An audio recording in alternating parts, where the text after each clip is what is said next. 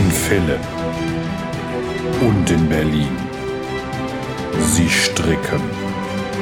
Sie nähen. Sie machen keine Maschenproben. Manchmal lassen sie einfach die Nahtzugabe weg. Sie sind die Frickler. Willkommen beim Frickelcast. Hallo und schön, dass ihr wieder eingeschaltet habt. Ich bin immer noch Steffi von Feierabendfrickeleien. Und ich die Jane von Jetzt kocht sie oder Jetzt kocht sie auch noch. Und heute haben wir wieder eine Sonderfolge vom Frickeltalk für euch. Wir haben nämlich eine unserer Plunderpatinnen zum Interview geladen. Ja, und zwar ist das die Patin der zweiten Woche. Die liebe Caro von Caros Fummelei ist zum Interview erschienen und äh, trotz Zeitproblemen und äh, Stau auf der Autobahn hat sie sich äh, unseren Fragen gestellt. Und hat sich quasi den Sonntagabend für uns um die Ohren geschlagen. Da danken wir sehr für und dann würde ich sagen, viel Spaß mit Caro. Ja, dann hallo Caro und willkommen Hallo. beim Frickeltalk. Schön, dass du dabei bist. Ja, Caro, schön, dass wir dich einladen durften und du mit uns quatschen kannst. Stell dich doch mal vor. Ja, erstmal danke, dass ich äh, hier ein bisschen mit euch erzählen darf. Wir kennen uns ja schon ähm, von diversen Bloggertreffen und von der H&H dieses Jahr. Ähm, ja, ich bin Caro vom Blog Caros Fummelei. Den betreibe ich jetzt seit oh, zweieinhalb Jahren, glaube ich. Ähm, ich bin vor vier Wochen, vor fast genau vier Wochen 30 geworden. Und ähm, ja, Big Party. Und ähm, ja, also ich mache alles, was irgendwie mit Wolle zu tun hat. Äh, stricken, häkeln, spinnen, weben, nur nicht nähen, das kann ich nicht. Äh, will Noch ich auch nicht. können, noch nicht. Nee, das wird glaube Ah, ich auch okay. nichts mehr. Ähm, und ähm, ja, darüber unterhalten wir uns heute ein bisschen, denke ich mal, ne? Mhm. Ja, wir haben da so ein paar Fragen vorbereitet. Zum Beispiel unsere Klassiker Schlagsahne oder Schokosoße-Frage zum Einstieg. Bist du geduldige Fricklerin oder in die Ecke Ähm, Schmeißerin? Über die Frage habe ich mich tatsächlich mit meinem Freund schon unterhalten, weil ich ja wusste, dass die kommt. Ähm, also ich Die würde Frau eigentlich, ist vorbereitet. also ich, ich würde eigentlich sagen, ich bin eher ge- geduldige Fricklerin. Ähm, ich kann das auch überhaupt nicht ab, wenn ich irgendwelche Fehler in meinem Strickstück habe. Ich würde immer wieder auftrennen und immer wieder äh, von vorne anfangen oder zurückstricken. Ähm, ja, also dass ich was in der Ecke schmeiße, kommt eigentlich selten vor. Ich habe halt irgendwie bestimmt 30 bis 50 angefangene Projekte, äh, die irgendwann mal einen Fehler bekommen haben und bei denen ich dann keinen Bock hatte, die wieder zurückzustricken und deshalb liegen die jetzt in der Ecke.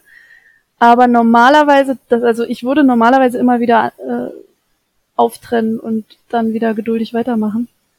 Ähm, ja.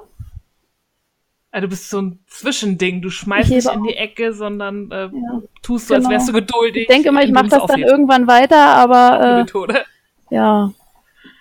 Da Ja, das müssen wir kenn mal ich. Irgendwann irgendeine Aktion starten, nochmal so äh, für Projekt beenden oder so. Ja, ich denke, da kommt noch mal ein Macht das UFO fertig, Karl. Ja, genau. Beim letzten war ich irgendwie nicht Ja, so bereit zu dafür. Ja. Wir kündigen vorher an. Ja, und jetzt hast du schon gesagt, du machst alles, was mit Wolle so geht. Was Mhm. ist denn das, was du am liebsten machst? Ähm, das kommt wirklich lustigerweise so ein bisschen auf die Jahreszeit an. Also im Sommer bin ich eher so Spinnen, Häkeln unterwegs, im Winter eher Stricken. Äh, pf, weiß nicht, ob das was damit zu tun hat, ob's, dass die Wolle nicht so an den Fingern klebt beim, beim Häkeln oder was, weiß ich nicht. Oder dass man da vielleicht eher mit Baumwolle arbeitet. Ähm, ja, also im Moment häkle ich mehr tatsächlich. Womit hast du denn angefangen?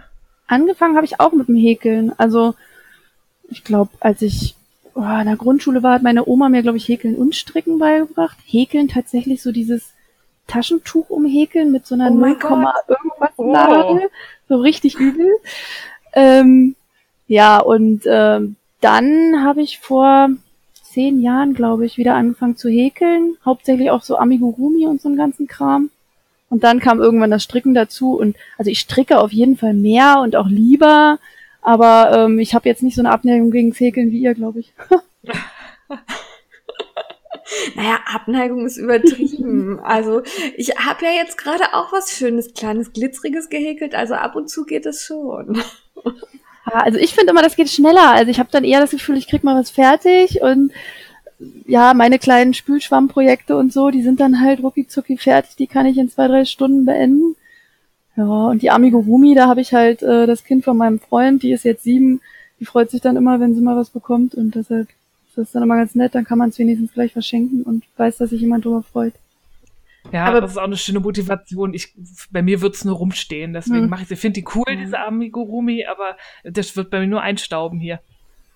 Und bringst du ihr das dann auch direkt bei oder klappt das noch nicht so? Luftmaschen häkeln klappt. Ähm, falls irgendjemand einen guten Tipp hat, wie man einem Kind Stricken und Häkeln beibringen kann, immer her damit. Ähm, ja, sie will eigentlich gerne, aber sie ist, glaube ich, irgendwie noch so ein bisschen zu ungeduldig. Ja. Stricken habe ich gute Erfahrungen gemacht. Ich habe mal gebabysittet, habe dem Fünfjährigen Stricken beigebracht mit dem Werfen. Also mit der amerikanischen Methode, mhm. weil das einfacher zu koordinieren ist für die, dass dann da die Masche durch die, also mhm. das Garn durch die Masche zu ziehen. Ja, und halt dicke Nadeln und dickes Garn, ja. ne? Ja. Mhm. Das wäre eine Möglichkeit. Ja, und am Spinnrad dann darfst du mal treten und ich mache dann den Rest. Das geht auch ganz gut. So. Ach, das ist auch eine coole Idee. Das ist ja witzig. das heißt, du, ihr sitzt dann nebeneinander am Spinnrad und sie tritt. Nein, wir sitzen schön auf dem Schoß, Kind auf dem Schoß und dann wird gekuschelt ah. und dann darf getreten werden und dann macht Caro den Rest, ja. Oh, sehr oh, cool. cool. Das, das finde ich geht dann auch immer nur fünf Minuten, aber äh, ja, ja. okay. Ja, immerhin, das ist der Grundstein gelegt genau. für die genau. spätere Sucht. Genau. Alles richtig gemacht. Ja. Ja, aber du strickst und häkelst und spinnst ja nicht nur, sondern äh, du machst ja auch eigene Anleitungen mhm. daraus. Ähm, wie war denn der Weg dahin? Wie ist das dazu gekommen, dass du gesagt hast, so und jetzt mache ich Anleitungen? Äh, also das war eigentlich ganz aus rationalen Gründen. Ich habe halt super viel Zeit in den Blog gesteckt und habe angefangen, die Anleitung, also Anleitung zu übersetzen. Das, damit habe ich eigentlich angefangen, äh, vom Englischen ins Deutsche. Habe halt äh, Designer auf Ravelry angeschrieben und gefragt, äh, wie sieht's denn aus? Kann ich mal eure Anleitung übersetzen? Und habe oh, die dann auf meinem Blog veröffentlicht. Äh, das sind, äh, das weiß ich gar nicht, die Namen weiß ich gar nicht mehr. Das ist schon so lange her. Das okay. war noch in der Zeit, in der, der ich noch einen anderen Blog hatte, bevor ich mit Karos Formelei angefangen habe. Deshalb weiß ich das gar nicht mehr so genau, wie die wirklich hießen. Aber die Anleitungen sind jetzt immer noch auf meinem Blog drauf, äh, auch kostenlos. Ja. Ähm, ah, und äh, dann war das letztes Jahr, 2017 bei der H&H, da habe ich mich mit äh, den Jungs und Mädels von MyBoshi unterhalten und die haben gesagt, hey, schreib doch eigene Anleitungen und wir haben da jetzt eine Plattform, da kannst du die auch verkaufen. Ähm, und dann habe ich mir das mal angeguckt und habe eigentlich so gedacht, ja, ich steck da so viel Geld rein, eigentlich, also so viel, nicht so viel Geld, so viel Zeit rein, ne, in ja. meinen Blog und das Ganze. Ähm, eigentlich könnte ich halt auch mal anfangen, selber Anleitungen zu schreiben und die auch zu verkaufen. Und dann fing's an mit meinem Einhornspülschwamm, glaube ich, letztes Jahr im April muss das gewesen sein. Ja. Ja, genau. und wie war das, die erste Anleitung online zu stellen? Also ich habe da gar nicht so ein großes äh, Brimborium drum gemacht irgendwie. Also ich, für mich war das ja nicht komplett neu. Ich habe ja schon mal kostenlose Anleitungen auch gemacht und die waren auf meinem Blog und also ich saß jetzt nicht davor und habe gewartet, uh, wie viele kaufen das jetzt oder so, ähm, und ich habe das auch nicht vorher irgendwie groß angekündigt. Äh, also jetzt marketingtechnisch vielleicht gar nicht so schlau, ja. aber naja. ähm, ja, als es dann welche gekauft haben, war natürlich schon cool, ne? Also dann äh, guckt man halt schon mehrmals täglich rein und so und äh, wartet auf Reaktionen. Ja. Und wenn man jetzt halt dann die fertigen Sachen sieht, ähm, ist, das ist eigentlich immer so das Schönste. Also das ist cool, ne? Ja. ja. Also dass man da dran auch ein bisschen Geld verdient, das ist halt super wenig, ne? Aber das ist cool. Ja. Aber wenn man die fertigen Sachen sieht, das ist irgendwie immer das Allerbeste. Ja, vor allem, wenn man sieht, was die Leute draus machen und welche Farbkombis die sich ausdenken, wo man überhaupt nicht drauf gekommen wäre. Das finde ich immer total spannend, wenn das dann noch weiterentwickelt wird, noch ein bisschen. Ja. Ja, jetzt hast du schon gesagt, das war dann die erste, für die du auch wirklich Geld verlangt hast. Ähm, mhm. Hat dich das Überwindung gekostet, Geld für deine Anleitung zu verlangen? Also eigentlich nicht, weil wie gesagt, ich habe wirklich sehr, sehr, sehr viel Zeit äh, damit verbracht, äh, in der Zeit Anfang letzten Jahres ein neues Blogdesign zu machen, mir zu überlegen, welche Zielgruppe will ich eigentlich ansprechen, welche Texte will ich schreiben. Ich habe mich dann dafür entschieden, ähm, eben nicht irgendwie ähm, zu schreiben, nur was ich für Projekte mache, sondern halt wirklich mit darüber nachzudenken, was ist für den Leser wirklich interessant, womit kann der Leser was anfangen, womit kann mein Blogbesucher was anfangen. Ähm, und das hat halt schon ziemlich viel Zeit in Anspruch genommen und auch das Anleitungsschreiben dauert halt wirklich sehr lange und wenn man das vernünftig machen will, muss man es ja auch testen lassen und das ist ein ja. Riesenzeitaufwand und ähm, deshalb war es für mich jetzt nicht so eine Riesenüberwindung, aber ich verdiene damit ja auch keine Unsummen. Also das ist halt wirklich so, dass gerade mal das wieder rauskommt, wo man sagt, okay, ähm, das ist jetzt auch für den Zeitaufwand irgendwie dann auch in Ordnung gewesen. Ähm, ja. Und deshalb, also es ist jetzt keine, nicht so, dass ich mich dabei schlecht gefühlt habe oder so, das eigentlich nicht. Nö. Nee, aber ich glaube, dass es für viele irgendwie so ein bisschen eine Überwindung ist, gerade wenn man vorher viel kostenlos gemacht mhm. hat, dann zu dem Punkt zu kommen, zu sagen, meine Arbeit ist auch was wert. Mhm. Also da muss man ja auch erstmal irgendwie gedanklich hinkommen. Das stimmt. Also man fühlt sich dabei vielleicht ein bisschen, wenn man jetzt so drüber redet, auch ein bisschen schlecht, weil man so denkt, okay, viele äh, hauen halt ihre Anleitung alle kostenlos raus. Aber es ist halt einfach unglaublich viel Arbeit und ich glaube, es ist auch der richtige Weg, das so zu machen, dass man dann irgendwann sagt, ähm, ich nehme dafür auch Geld, weil ähm, ja, es ist eine künstlerische Arbeit und ähm, die ist eben auch mit anderen Sachen zu vergleichen. Und ja, man sollte sich halt nicht unbedingt unter Wert verkaufen, finde ich. Irgendwann kann man ja. ruhig damit anfangen. Und wenn man ab und zu auch mal nochmal weiter eine kostenlose Anleitung äh, an die Leute rausgibt, dann ist es, glaube ich, auch vollkommen in Ordnung.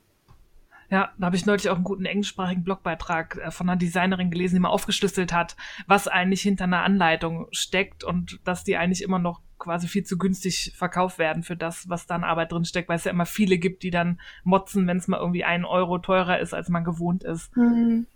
Ja, wir sind ja auf dem deutschen Markt noch wirklich am unteren Ende irgendwie mit ja. den Preisen. Also wenn man sich da teilweise die amerikanischen Anleitungen ansieht. Ich glaube, ich habe mir letztens eine Amigurumi-Anleitung für 6,50 Euro gekauft. Da habe ich schon so echt geschluckt und gedacht, oh Gott. Aber die ist wirklich gut. Also wenn man die dann nacharbeitet, das ist das Geld dann auch wirklich wert. Also ja, muss man dann halt abschätzen. Ja, das ist das, was ich dann auch wichtig finde. Also für eine gut geschriebene Anleitung, die für mich schlüssig und in sich gut erklärt ist und wo ich genau direkt alles begreife und äh, nicht sechs Blätter nebeneinander liegen haben muss, um mich da durchzuwuseln, da zahle ich auch gerne viel Geld für. Also das mhm. finde ich absolut okay. Ja. ja.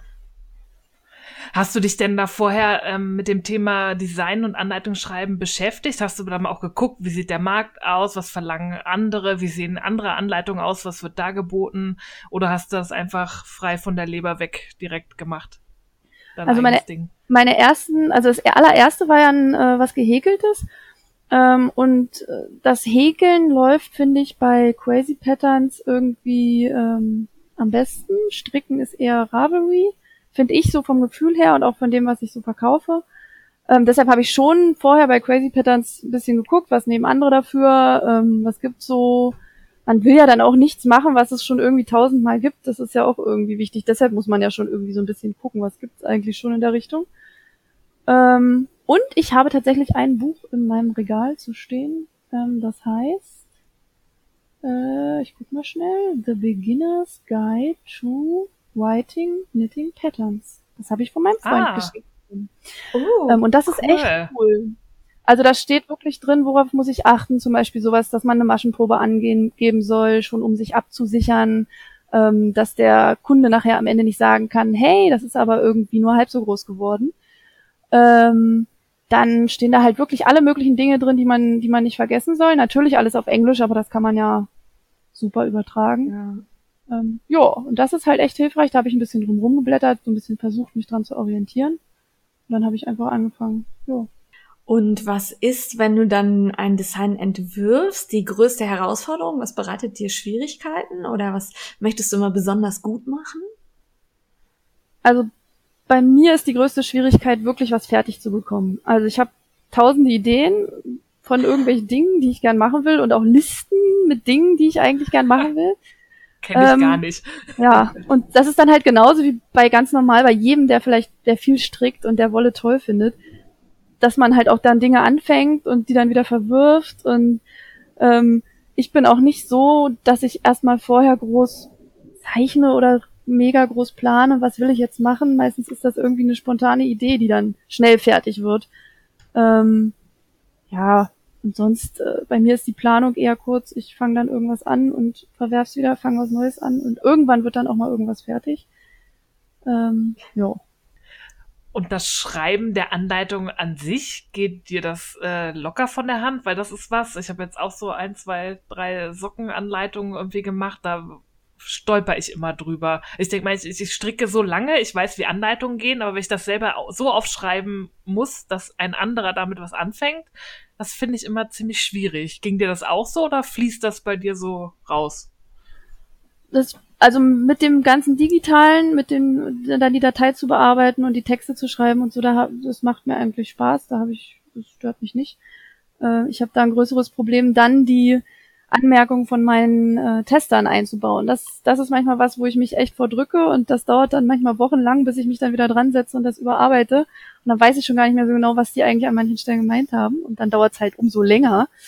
Ja, aber das Schreiben selber, das ist eigentlich so, nö. Da habe ich ja mittlerweile auch, wenn ich die Spülschwämme und so mache, ähm, wie so eine Art Vorlage, wenn du das, wenn du eine Anleitung dann davon hast, dann musst du ja nicht mehr alles komplett neu überdenken, sondern die wichtigsten Sachen hat man ja dann drin und die übernimmt man dann immer wieder. Ähm, ja, nö, das ist nicht so schlimm. Hast du dich da an Anleitungen orientiert, an nach denen du selber gerne arbeitest? Weil es gibt ja, ich weiß nicht, wie es beim Häkeln ist, aber beim Stricken gibt es ja immer mehrere Möglichkeiten, eine Sache zu beschreiben, auch welche Abkürzungen man benutzt und wie man was erklärt. Gibt es da was, wo du sagst, danach stricke ich gerne, deswegen schreibe ich meine Anleitung auch so. Hast du das am Anfang bewusst festgelegt oder war das eher unbewusst, als du deine erste Strickanleitung zum Beispiel geschrieben hast? Also ich habe schon den Anspruch gehabt, dass es nicht so schlecht ist wie die meisten deutschen Strickanleitungen. Also ich finde die meisten, die meisten Anleitungen aus Zeitschriften und aus deutschen Büchern ja. finde ich einfach ja. nur. Ja. Wenn ich da selber mir erstmal eine Liste schreiben muss, äh, gleichzeitig in jeder Reihe fünfmal abnehmen und dann noch dreimal gleichzeitig hier dies machen und das machen, das macht mich wahnsinnig.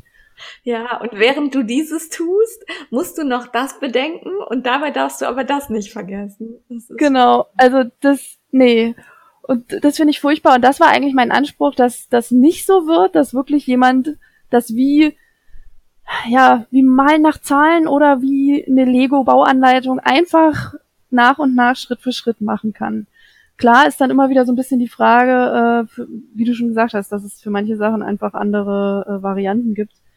Ähm, aber da habe ich mich jetzt nicht bewusst irgendwie festgelegt. Da habe ich, glaube ich, so aus dem Gefühl her das genommen, was für mich am sinnvollsten ist, was man dann am besten verstehen kann. Ähm, ja, und wenn man die Anleitung dann schreibt, ist es natürlich so, dass man dann erstmal merkt, äh, dass es doch manchmal schwierig ist, sich so auszudrücken, dass es kurz ist, aber trotzdem gut verständlich und gut nachzuarbeiten, ne? weil man ja dann doch manchmal irgendwie komplizierte Muster hat, die sich dann irgendwie verschieben oder irgendwas. Ja, ja das finde ich gerade auf Deutsch schwierig. Ich finde ja. irgendwie das Strickenglisch ist da kürzer und präziser. Da breche ich mir auf Deutsch manchmal einen ab und auf Englisch wäre es ein Wort. die englischen Abkürzungen sind halt einfach auch irgendwie eingängiger, ne? Und ja. da überlegt man sich dann halt, wenn man die auf Deutsch schreiben will, schon, übernehme ich jetzt eine, eine englische Abkürzung oder überlege ich mir irgendwie eine deutsche? Dann googelt man erstmal ewig und guckt, ob es nicht schon irgendeine Abkürzung gibt, aber meistens findet man dann ja keine. Ja, oder eine, die total absurd ist. Also, ähm, ne? Ja. Die Deutschen sind da halt irgendwie nicht so, nicht so kurz. Das sind ja dann auch immer ellenlange Sätze und im Englischen hast du da irgendwie eine Zeile stehen und verstehst, was gemeint ist. Aber wie sieht's denn aus? Benutzt du dann irgendwelche Tools zum Designen von der Anleitung? Also, ähm, weiß nicht, Excel-Charts, irgendwelche Programme, sowas in der Art? Ich schreibe die Anleitung selber in äh, Pages von Apple. Also ich ja. bin totaler Apple-Jünger und äh, bei mir ist alles mit Apfel. Ähm, und äh, da habe ich mir irgendwann mal so eine Art Vorlage gebastelt und die benutze ich jetzt halt auch immer wieder. Ja. Ansonsten ähm, benutze ich auch so eine Webversion von so einem äh, Strickchart-Designer, aber da weiß ich jetzt auch nicht aus dem Kopf, wie der heißt. Da kann ich euch auch noch einen Link geben. Ja, gerne. Ähm, den kann man kostenlos nutzen. Da kann man dann halt ähm, ja sich die Charts zusammenstellen und kann sich das dann halt als PDF oder als äh, Bild speichern und dann einfügen in die Dateien. Ja, ja. und ansonsten brauche ich ja nichts weiter. Also ähm, ich habe kein InDesign oder kein Photoshop oder sowas. Da habe ich auch überhaupt keine Ahnung von. Ähm, ja, Ja, den Link zu dem zu der webbasierten äh, Strickdings da packen wir in die Show Notes. Da können die Hörer den dann auch finden, wenn sie den suchen wollen. Ne? Ja. Mm, gib, gib, gib. du bist dran.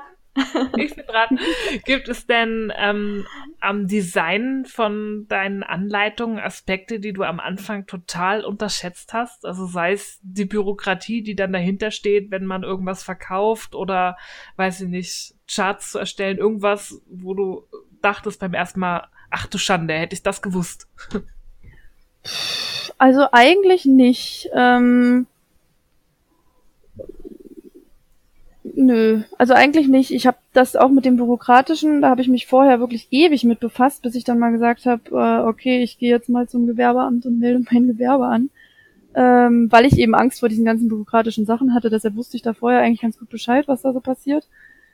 Ähm, und ansonsten, ja, also was ich vielleicht ein bisschen unterschätzt habe, ist, dass es so lange dauert, die Anleitung dann tatsächlich auf den einzelnen Plattformen einzustellen.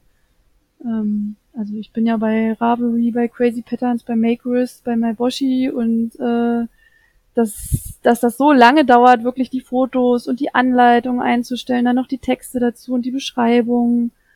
Ähm, das habe ich vielleicht ein bisschen unterschätzt. Ja, aber ansonsten alles andere war mir eigentlich ziemlich klar.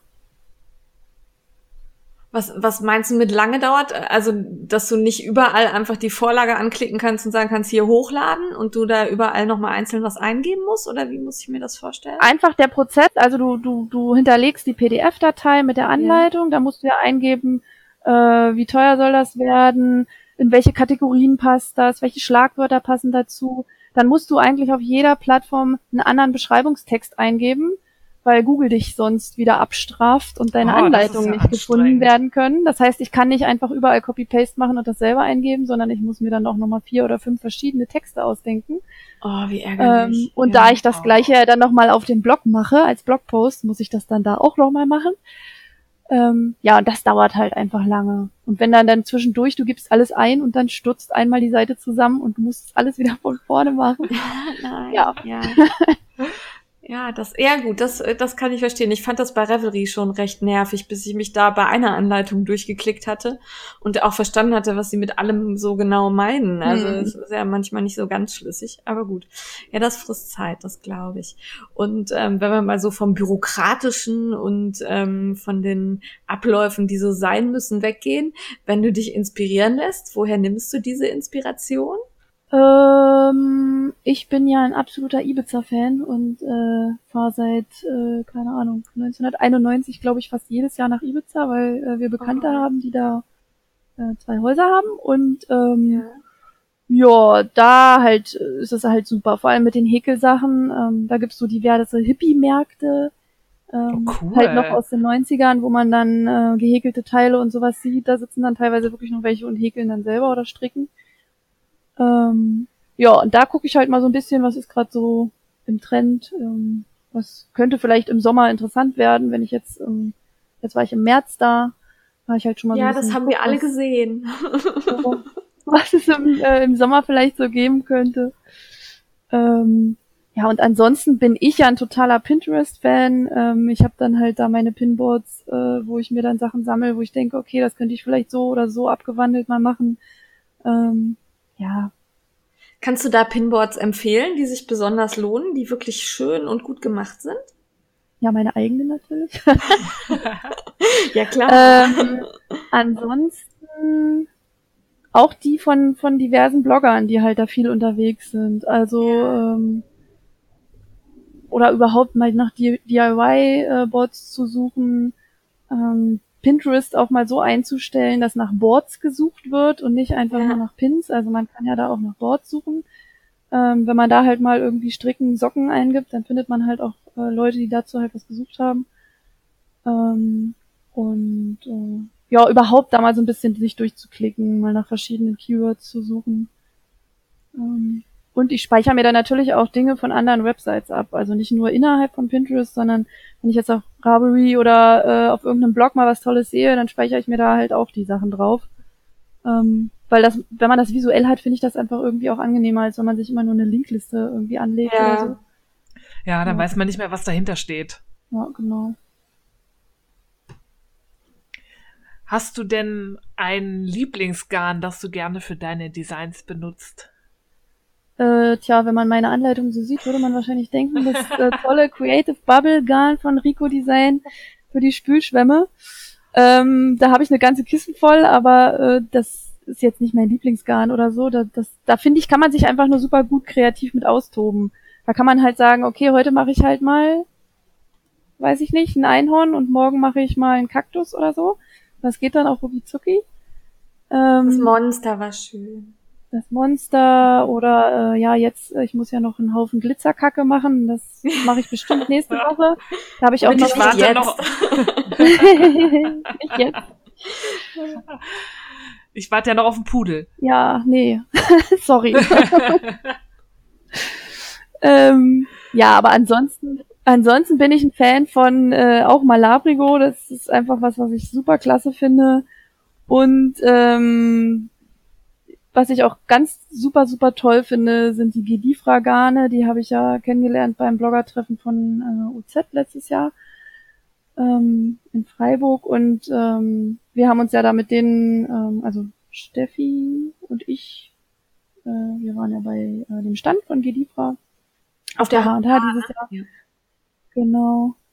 Und ähm, ja, damit werde ich auf jeden Fall dieses Jahr noch was machen. Da habe ich auch äh, noch Pläne dann für den Herbst und so, äh, für so ein paar Accessoires und ähm, da freue ich mich schon drauf. Die haben echt tolle Garne und da ist halt auch der ähm, Aspekt, ähm, dass die halt auch aufs Tierwohl achten und das alles so ein bisschen ähm, ja tierleidfreier ist. Ähm, das finde ich gut Ja. und deshalb kann ich mich damit auch gut identifizieren. Ähm, ich bin eher nicht so ein Typ, der, äh, der gerne mit äh, Garn, bewusst mit Garn strickt, die halt äh, ja nicht zum Beispiel mulesingfrei sind oder wo halt nicht darauf geachtet wird. Also wenn ich die Chance habe, darauf zu achten, dann versuche ich das und das finde ich bei den Garnen halt einfach toll und die fühlen sich halt auch einfach super an. Ja. Ja.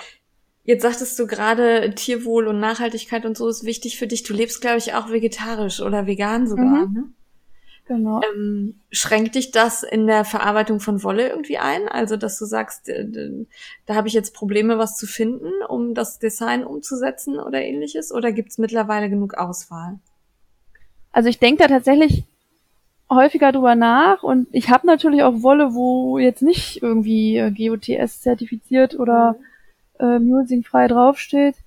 Ähm, manchmal kommt da dann mein Gewissen und sagt, uh, aber ähm, ja, also ich, ich wege das halt immer so ein bisschen ab. Dadurch, dass ich mich Ja. ja schon vegetarisch ernähre, ist das halt so eine Sache. Und ähm, ich find's halt deshalb auch unglaublich toll, Garne selber zu spinnen, weil ich dann halt wirklich wissen kann, wo es herkommt. Ne? Also wirklich Ja. dann von einheimischen Schafen oder Alpakas. Das finde ich dann eigentlich am allerbesten, wenn ich dann daraus was stricken kann. Das ist halt irgendwie eigentlich das beste Gefühl. Dann weiß man wirklich, wo es herkommt. Ja, und wer es gemacht hat, dass Mhm.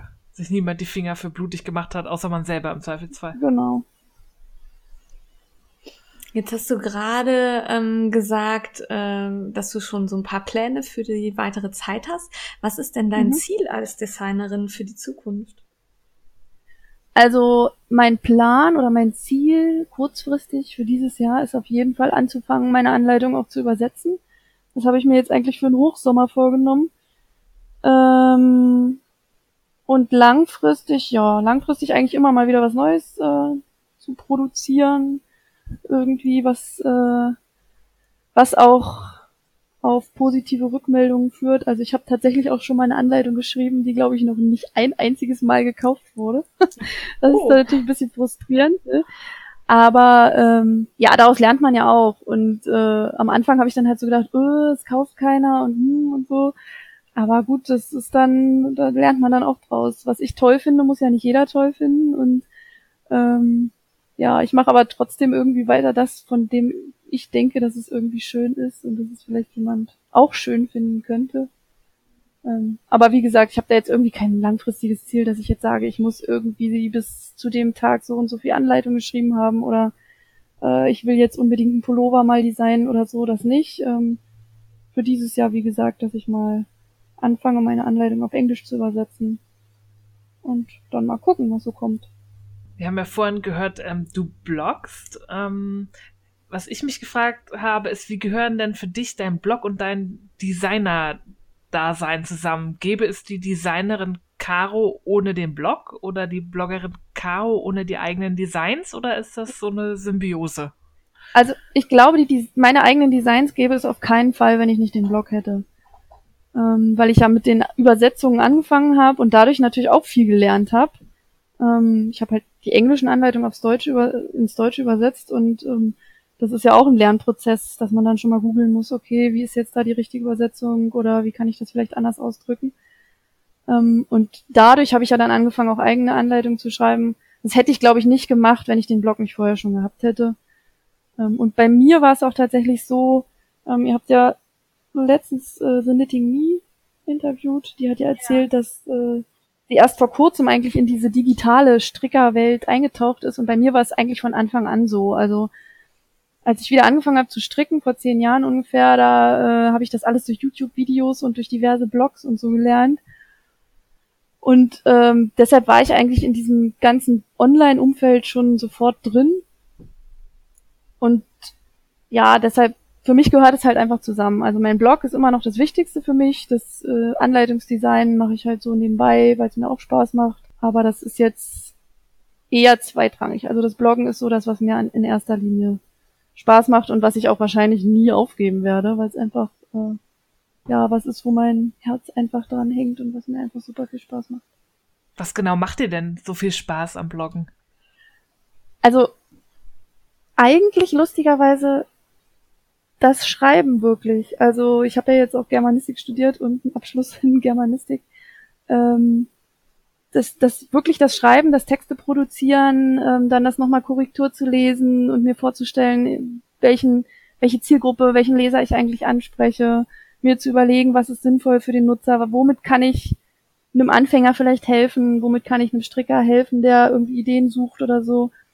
Ähm, und dann wirklich der ganze Prozess, einen Blogbeitrag zu verfassen, also das zu schreiben, die Links einzufügen, Fotos zu bearbeiten, die Fotos zu machen. Ähm, das macht mir einfach unglaublich viel Spaß und ähm, ja. Ich finde, das merkt man aber auch, wenn man deine Texte liest. Also ähm, du hast manchmal Blogger, da das ist halt ähm, ja, die berichten darüber, was sie gerade gemacht haben, aber sehr sachlich und sehr also es ist so ein bisschen Tagebucheintrag und ich finde bei dir ähm, schwingt immer so ein Storytelling mit. Also das ist, mhm. du erzählst eine Geschichte, während du deinen Blogbeitrag schreibst. Das finde ich gut. Das ist gut, wenn das so rüberkommt. Ach, war nicht so gewollt? Doch, natürlich, aber das ist natürlich, also ich, ich krieg tatsächlich auch Rückmeldungen, äh, wenn ich jetzt mal auf einem Wollfest unterwegs bin oder so und mich spricht irgendwer an, ähm, dann meistens so, dass, ja, bei dir merkt man immer, dass du wirklich, äh, dass du wirklich ehrlich dann auch über die Produkte berichtest. Also ich bin halt so ein Typ, wenn ich irgendein, irgendein Garn blöd finde, dann, dann schreibe ich das auch. Oder wenn ich irgendein Buch blöd finde, dann sage ich auch, das ist blöd, weil. Und ähm, ich glaube, das ist so ein bisschen was, was, was viele sich auch nicht trauen. Das ist auch manchmal so ein bisschen so, dass ich denke, oh Gott, kann ich das jetzt wirklich schreiben? Ähm, aber es gehört ja auch einfach dazu. Also wenn ich eine Rezension schreibe, dann, dann kann ich das Buch nicht loben, wenn's, wenn ich es eigentlich nicht gut finde. Ja. Ja, das macht ja auch total unglaubwürdig, wenn man mhm. da alles nur irgendwie in den Himmel lobt. Ja. Das ist uns ja auch irgendwie wichtig. Also, dass man Kritik anbringt, die erklärt warum man das jetzt nicht gut finde, weil es gibt ja vielleicht auch Leute, die hören sich das dann an und denken, ah, aber genau das ist ja das, was ich will oder was ich mag. Und dann hilft diese Kritik ja auch irgendwie weiter. Ne? Also das finde ja. ich. Also man ist ja als, als Blogger schon irgendwie, da, also ich glaube, das ist auch manchen Lesern manchmal nicht klar, dass man halt eine individuelle Persönlichkeit ist. Also ich bin halt keine Zeitschrift, die irgendwie objektiv sein muss. Oder ich bin auch kein ja, kein große, kein, kein, keine große Firma, die irgendwie so ein äh, Corporate Blog betreibt und da aufpassen muss, was sie da schreibt. Ähm, ich schreibe aus meiner Perspektive und wenn ich schreibe, mir gefällt das nicht, dann ist das halt meine eigene Meinung. Und äh, ja, wie du schon sagst, wer dann, da kann ja, ja dann jeder selber was draus machen, was er meint. Ne? Wenn ja. dann einer sagt, okay, das finde ich aber toll, dann ist es auch gut. Ja, oder damit kann ich leben. Das ist was, was mir nicht so wichtig ist oder so, ne? Also es ja. gibt's ja dann auch, ne? Ja, und ähm, weil wir deinen Blog so mögen, die Steffi und ich, haben wir dich angequatscht und zur Plunderwochenpatin für den Paillettenperlen-Plunderfall gemacht. Mhm. Ähm, jetzt mal ganz ehrlich, als wir dir das Päckchen geschickt haben, mhm. wie hast du geguckt? Ich glaube nicht freundlich. Schade. Ich habe mich sehr gefreut, als ich das alles eingekauft habe. Mhm, ich glaube ich. Ja, ich habe mich vor allem gefreut, dass ich das nicht verplundern muss. Ja. Ja, also ähm, das äh, bei der Post war es natürlich lustig. Ich durfte es ja von der Post abholen und die Postfrau hat sich gefreut, weil sie so ein schönes Glitzerpaket äh, dazu liegen hatte. Zwischen den ganzen langweiligen weißen und grauen Dingern, aber als ich es aufgemacht habe, habe ich gedacht, oh Gott. Worauf habe ich mich eingelassen? Ja. Wir wollten unseren Paten ja auch ein bisschen herausfordern. Also für die Hörer zur Erklärung, Caro ist jetzt nicht so ganz die, die Glitzerprinzessin und äh, hat von uns dann natürlich prompt Glitzerzeug geschenkt bekommen. Mhm. ja, aber das Bubblegum, das magst du doch. Also. Ja, das, also das, ja, da ist ja jetzt auch schon, äh, das, da ist ja, das ist auch schon in Arbeit. Da, also ich habe das jetzt mir, mich dann doch entschieden, das irgendwie ganz zu teilen. Ähm, wer mal nachgucken will, auf meinem Instagram-Kanal hatte ich gestern noch ein Foto gepostet. Äh, nee, Quatsch, das ist schon länger her. Fotos gepostet von dem Inhalt. Ähm, ja, und ähm, erst dachte ich, okay, ich mache aus allem ein Projekt, aber das habe ich dann irgendwann verworfen und jetzt ähm, werden es auf jeden Fall mehrere. Ähm, ich muss mich auch ranhalten, dass ich äh, mit meinem zweiten noch fertig werde. Vielleicht mache ich das dann auch erst in meiner Patenwoche. Mal gucken. Ja, ich habe das erste ja schon, gespannt. genau, wir sind sehr gespannt und ich habe das erste schon gesehen und ja auch nachgefrickelt und äh, während wir hier reden, bin ich gerade fertig geworden. Yeah. Juhu. Juhu. ja. Ja, und die Hörer dürfen das dann auch nächste Woche, beziehungsweise wenn der Podcast erscheint, dann langsam in ein paar Tagen äh, sich angucken. Ja, ja, und wenn ihr das seht, ich glaube, die Herausforderung für Caro war sehr groß und wir sind sehr dankbar, dass du dich gestellt hast und dass dich einfach in den Müll gestopft hast und so getan hast, als wäre das Paket nie angekommen. Ja. Also ich hatte dann halt auch echt eine Idee, von der ich die ganze Zeit dachte, boah, die ist total cool. Und dann äh, habe ich äh, das alles vorbereitet, was ein bisschen lang länger gedauert hat. Und dann habe ich angefangen und dann, dann, ah, die Wohnung unsere Wohnung sah aus. Mein Freund kam nach Hause und gesagt, was machst du denn hier? ähm, also es war nochmal äh, eine Stufe mehr als einfach nur, ich kipp hier mal drei äh, Kästen Wolle aus, sondern es war wirklich ein bisschen chaotisch und ist es auch immer noch. ähm, Entschuldigung. Ja, deshalb weiß ich auch noch nicht so genau, ob ich wirklich fertig werde. Mal gucken. Aber äh, meine Idee finde ich immer noch cool und ähm, weiß ich, was ich allerdings schon weiß, ist, dass ich nicht komplett alles verbrauche, was in äh, dem Päckchen drin war. Das war dann doch irgendwie eine Nummer zu viel. ja, das darfst du dann im Anschluss nochmal benutzen. Ja, das mache ich dann. Dafür überlege ich mir noch was Lustiges. Vielleicht ein lustiges Geschenk für euch oder so. Ja, wir oh, freuen oh. uns. Geschenke finden wir immer gut. Du sagst, oh, oh, aber das Glitzer kommt von euch, das kommt nicht von mir. Aber wer weiß, was du draus machst. Ja, ähm, dann nähern wir uns auch langsam dem Ende und da kommen ja immer noch so ein paar Fragen, die wir wirklich jedem stellen, der hier bei uns ist. Unter anderem die Frage, dass äh, unser Traum halt ganz lange der Frickelcast war. Welche Idee hast du denn noch in deinem Kopf, die auf die Umsetzung wartet? Also bis vor ein paar Wochen hätte ich wahrscheinlich gesagt, ähm, ich möchte eigentlich gern mal YouTube-Videos machen. Ähm, also ja, so Hilfsanleitungsvideos und ähm, auch vielleicht eine Art Podcast, Videopodcast oder so. Äh, jetzt habe ich mich in die YouTube-Podcaster-Szene ein bisschen reingeguckt und äh, habe mir so gedacht, hm, das ist eigentlich irgendwie so gar nicht meine Welt. Ähm, also mal schauen, ob ich darauf dann noch irgendwann Lust habe. Ähm, ansonsten darüber hinaus eigentlich nichts weiter, wo ich jetzt sagen würde, das will ich jetzt demnächst unbedingt mal machen oder so bin zufrieden. Zufrieden ist auch das ist doch auch schön. Mhm. Ja. Und da sind ja noch Anleitungspläne, die da im Kopf genau. rumspuken. Das ist ja schon mal viel.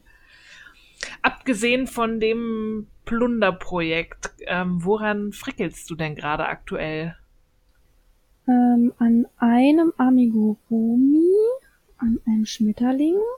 Oh. Äh, ja, das ist total cool von äh, wie heißen die denn? La Lila La oder so? Ach, die, Ähm, ja. Der, den man so einwickeln kann. Das ist so einer, genau, der kann in einen Kokon rein und in so ein Oh, Blatt cool. und dann kann man ihm aber auch Flügel ummachen. Ähm, genau. Da bin ich fast mit fertig. Mal gucken, wie lange es noch dauert. Und ich habe mir ähm, in der letzten Woche angefangen, ein paar Sommersocken zu stricken. Da läuft ja auch gerade noch dieser Sommersocken mit Along. Ja. Ähm, aus äh, wollfreier Sockenwolle. Aha. Ähm, ich glaube, das ist die Sol Solo-Kotone von, ich weiß gar nicht, ob es jetzt Lana Grossa oder Lang ist. Ähm, ja, da Hört hatte ich mir mal, Lana Grossa an, aber. kann sein. Da habe ich mir im, äh, ich war im Februar mit meinen Mädels von, von einem Stricktreff hier in Hannover zusammen äh, ein Wochenende unterwegs und da waren wir in Soltau in einem richtig coolen, wie war das Soltau? Ja, es war glaube ich Soltau. In einem richtig coolen Strickladen und da habe ich die gefunden und ähm, jetzt habe ich die mal angeschlagen und ich glaube, das wird ganz cool. Ich bin mal gespannt, weil ähm, wenn in der Sockenwolle keine Wolle drin ist, dann wird die ja meistens ein bisschen labberig. Ja, Ähm, ja, mal gucken. Also ich bin gespannt und jo. Ansonsten bin ich halt ein Typ, ich habe noch 20 weitere angefangene Projekte, die ich gerade irgendwie immer mal wieder weiterarbeite. Ähm, deshalb kann ich das eigentlich gar nicht so genau sagen. Ja, ich kenne das auch. Ich habe hier auch 26 Kisten stehen und äh, ja. An allem wird ein bisschen gefrickelt. Es macht ja auch Spaß. ähm, dann hast du gerade gesagt, du warst mit deinem Stricktreff in Soltau. Mit Mhm. wem würdest du denn gerne mal ein ganzes Wochenende lang frickeln? Ach, da gibt's ja einige Leute. Also mit Steffi habe ich ja jetzt quasi schon mal ein Wochenende verbracht. Ähm, ja. War super, aber da haben wir eigentlich gar nicht so viel. Zeit zum Frickeln gehabt. Da waren wir ja auf der H&H unterwegs und es war eher anstrengend. Ja, wir waren abends eher immer K.O. Ja, und ähm, also mit, mit einigen Leuten. Also ja, mit euch mal. Ich freue mich auch schon drauf. Dieses Jahr äh, sehen wir uns ja wahrscheinlich nochmal ähm, vielleicht auf diversen Wollfesten. Ähm, Ja. Und ich verreise auch immer gerne mit meiner Mama und frickel mit meiner Mama. Oh, was Hm. frickelt die denn? Strickt die auch? Die strickt, genau. Strickt die denn dann auch deine Designs oder sagt die, Ja. Kind, das ist mir zu modern? Nein, meine Mama ist sogar ganz oft äh, meine Modellstrickerin. Also es kommt Oh. oft vor, dass ich mir irgendwas überlege und das dann gar nicht selber stricke, sondern meine Mama stricken lasse. Zum Beispiel ähm, habe ich vor kurzem eine Babydecke veröffentlicht, die habe ich gar nicht selber gestrickt. Mhm. Ah, Aha. als Ghoststrickerin wird die Mama gebraucht. So Wie ungefähr, ja. Sowas will ich auch haben. Das ist aber auch tatsächlich super, weil ähm, meine Mama auch vom, vom Skill her und so ähm, tatsächlich so meine Hauptzielgruppe repräsentiert und da kann ich mich dann immer gut dran orientieren. Wenn die dann was nicht versteht, dann weiß ich, okay, das ist noch nicht perfekt, das muss ich noch irgendwie ändern. Ähm, ja, deshalb ist es immer ganz praktisch. Hast du denn für unsere Hörerinnen und Hörer ein paar Tipps für unser Entertainment-Segment? Du hast, glaube ich, auch Netflix, ne? Ja, ich habe sogar Sky. wow. Oh. Ähm, ja, wir haben Glück, dass mein Freund äh, bei der Telekom arbeitet und da kriegen die große Rabatte immer. Ich glaube, wenn man Feuerwehrmann ist, kriegt man das auch. Ähm, Echt? und das ist auch tatsächlich total cool, denn ich bin ja Fußballfan und ähm, seitdem äh, mal endlich mal wieder eine Ostmannschaft und ich komme ja aus ursprünglich aus Sachsen-Anhalt in der ersten Bundesliga spielt, nämlich RB Leipzig, bin ich auch großer Fan und muss mir immer am Wochenende die Fußballspiele angucken und das kann man super per Sky machen. Das ist also mein Tipp. Äh, dann regen sich nämlich die Männer auch nicht so drüber auf, wenn man so viel strickt und häkelt, wenn man mal mit denen Fußball guckt. Und Ich mach das auch oft. ja, ich finde das auch super. Ich krieg dann zwar meistens nicht so viel mit, wenn ich ein kompliziertes Muster gerade stricke, aber ähm, egal. Ja, ich stelle auch immer so ganz, ganz klasse Fragen zwischendurch. Wer ist denn der Blonde mit dem hübschen Gesicht? Oder ähm, Die relevanten Fragen. das sind halt die wichtigen Dinge, die mich dann interessieren. Und manchmal werde ich dann auch weggeschickt. Aber generell sitzen wir halt schon oft auf dem Sofa und er guckt Fußball und ich stricke halt. Ja. Also ich bin schon ein kleiner Freak. Also ich habe auch mal, ähm, als ich noch zur Schule gegangen bin, selber Fußball gespielt. Äh, Ah, okay. Und äh, also ich kenne auch so ein bisschen, äh, kenne mich tatsächlich auch so ein bisschen mit äh, irgendwelchen Taktikkram und so einem Blödsinn aus. Deshalb, äh, ja, ist da glaube ich mein Freund jetzt nicht so genervt, wenn ich blöde Kommentare von mir gebe. Ja, okay. Aber gut, dann bist du ja, Vorteil. und äh, demnächst startet ja auch die äh, Weltmeisterschaft und ähm, ja, das äh, werde ich mir dann auf jeden Fall bei Sky immer schön, beziehungsweise kommt ja dann auch im normalen Free TV immer schön angucken. Ähm, und das ist dann, finde ich, und das wäre auch ein guter Tipp an alle Zuhörer, äh, auch ein guter Zeitpunkt, um mal in der Öffentlichkeit zu stricken oder zu häkeln. Denn äh, es wird ja wahrscheinlich wieder schön Public Viewing etc. pp. geben und das ist ja dann auch ganz nett, wenn man dann da mal stricken und häkeln kann. Draußen. Das stimmt. Das ist eine gute Idee. Ja. Das tragen wir in die Welt raus. Guckt und ansonsten, ähm, ja, Netflix gucke ich äh, super viel ähm, Serien im Moment, ähm, habe ich gerade geguckt. Ähm, die Einkreisung mit Daniel Brühl. Ah, das habe ich auf der Liste stehen. Ja, ich auch. Es wurde mir vorgeschlagen.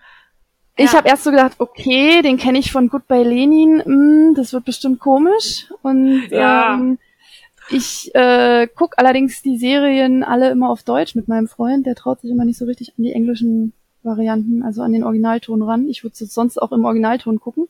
Und ich hatte dann echt Angst, dass er sich nicht selbst synchronisiert. Das hasse ich. Weil, weil und man ja, hört ja, ja, ja. Ne, du hörst ja beim Stricken fast immer nur zu und wenn dann die Stimme komisch gewesen wäre, aber er synchronisiert sich zum Glück selbst, deshalb, ähm, deshalb ist es total cool. Ähm, ist eine coole Serie, kann man sich gut angucken. Ich glaube, das ist jetzt eine Staffel. Ja. Sehr gruselig. Genau. Ja, geht so. Also. Geht so. Okay. Naja. Ja, geht. Ist okay, aber ich bin vielleicht auch Kummer gewöhnt, keine Ahnung. ja, letztes Mal hieß ja Stranger Things wäre nicht so gruselig und ich habe hier zwei Wochen gesessen, konnte nicht die Füße übers Bett legen, weil ich immer dachte, die Wand bewegt sich. Also es war furchtbar. Also das ist, das ist halt äh, wirklich Krimi-mäßig, aber halt jetzt nicht irgendwie äh, total Horror oder so. Nee, nee. Achso, also gar nicht Mystery? Ich hatte da so ein bisschen nee. Mystery. Mm -mm. Nee, nee. Ah, okay. Auch nicht Dann so geht's. Psycho? Ein bisschen Psycho ist es schon, aber so nur so okay. ganz leicht. Also, das ist nicht so der Haupt, der Hauptinhalt. Müssen wir doch mal reingucken, Steffi. Ja. Ja, ja und dann äh, habe ich noch äh, Designated Survivor geguckt. Falls euch das was sagt. Das kenne ich ja. gar nicht. Da finde ich das Konzept spannend. Ich habe es auch noch nicht geschafft reinzugucken. Ja, also das Konzept ist ja, dass der äh, dass äh, der Präsident der USA bei einem Terroranschlag gestorben ist und auch alle aus dem Kabinett und überhaupt irgendwie alle. Und dann nur einer überlebt. Die haben da wohl irgendwie so ein Konzept, dass äh, wenn, wenn sich da irgendwie alle Politiker treffen, dass äh, immer ein Designated Survivor dann irgend, in irgendeinem Raum ist und sicher ist und dann halt einspringen kann.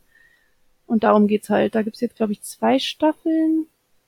Ähm, ja, manchmal ist es echt übertrieben, ne? Für uns, für deutsche Verhältnisse denkt man dann manchmal, oh Gott, uh. aber ähm, ja, kann man ganz gut gucken, kann man sich auch ganz gut drüber unterhalten, wenn man das mit mehreren guckt. Ähm, ja, vor allem, weil das ja, glaube ich, so ein ganz ob obskures Ministerium, irgendwie so der Minister für soziales Wohnungsbau oder so wird dann auf einmal Präsident mhm. der Vereinigten Staaten, weil er der Einzige ist, der überlebt. Das fand ich vom Konzept her spannend. Ich glaube, Herr Feierabendfrickelein hat da auch schon mal reingeguckt. Aber ich habe es auf der Liste. Ich habe so viel auf der Liste. habe ich jetzt auch gerade reingeklickt. Also das hört sich für mich auch noch was an, was mich interessieren könnte. Aber das ist mir bisher gar nicht untergekommen. Das habe ich noch nie gehört. Gut, schauen wir uns an. Und dann die äh, tricky Frage überhaupt. Was wolltest du die Frickler denn schon immer mal fragen? Also uns. Ja, ähm, das ist vielleicht jetzt nicht so spannend, aber mich interessiert es trotzdem. Wenn ihr die Wahl hättet, würdet euch, ihr euch eher für Glitzer oder eher für Flausch entscheiden? Oh. ähm, muss ich mich denn entscheiden? Geht nicht beides? Ja, stell dir mal vor, es gibt jetzt nur noch zwei Varianten. Ähm, dann würde, würde ich Glitzer nehmen. Also ich würde, Glitzer ist für mich dann doch wichtiger. Ja. Ah, oh, es ist ja wie die Frage, wie nach einem Lieblingskind oder so. Hm. Aber ich glaube, ich würde auch Glitzer nehmen. Also wenn Steffi Glitzer, Glitzer nimmt, nimm ich Flausch. ja, dann können wir tauschen. Nein, da fällt die Entscheidung echt schwer. Ja, ja nee, Glitzer. Hm. Ja, Glitzer. Auf alle Fälle. Ja, dann wundert mich mein Päckchen auch nicht mehr so. ja, es, es, tut uns leid, wir leisten noch ab. Ja, aber wir haben auch Federn verschickt. Das ist flauschig. Die sind ja. nur woanders gelandet. Ja. Und ich habe da, um dich milde zu stimmen, habe ich dir ja jetzt deinen Spinnmaxel besorgt. Ja, das ist natürlich super. Da freue ich mich schon drauf. Ich war nämlich heute auf dem Euskirchener Wollfest und äh, Wollmarkt und habe da bei der Firma Mattes für die Caro einen Spinnmaxel gekauft. Ich wusste bis dahin nicht, was das ist. Jetzt weiß ich das und will auch einen. Äh, wir packen euch mal einen Link, falls ich da einen finde, in die Show Notes und dann könnt ihr euch da was drunter vorstellen. Und wo wir gerade bei Links sind, jetzt ist deine Chance, Caro, unseren Hörern zu sagen, wo man dich überall findet. Das ist bei dir, glaube ich, wirklich viel. Ihr müsst nicht mitschreiben, wir schreiben es auch in die Show Notes.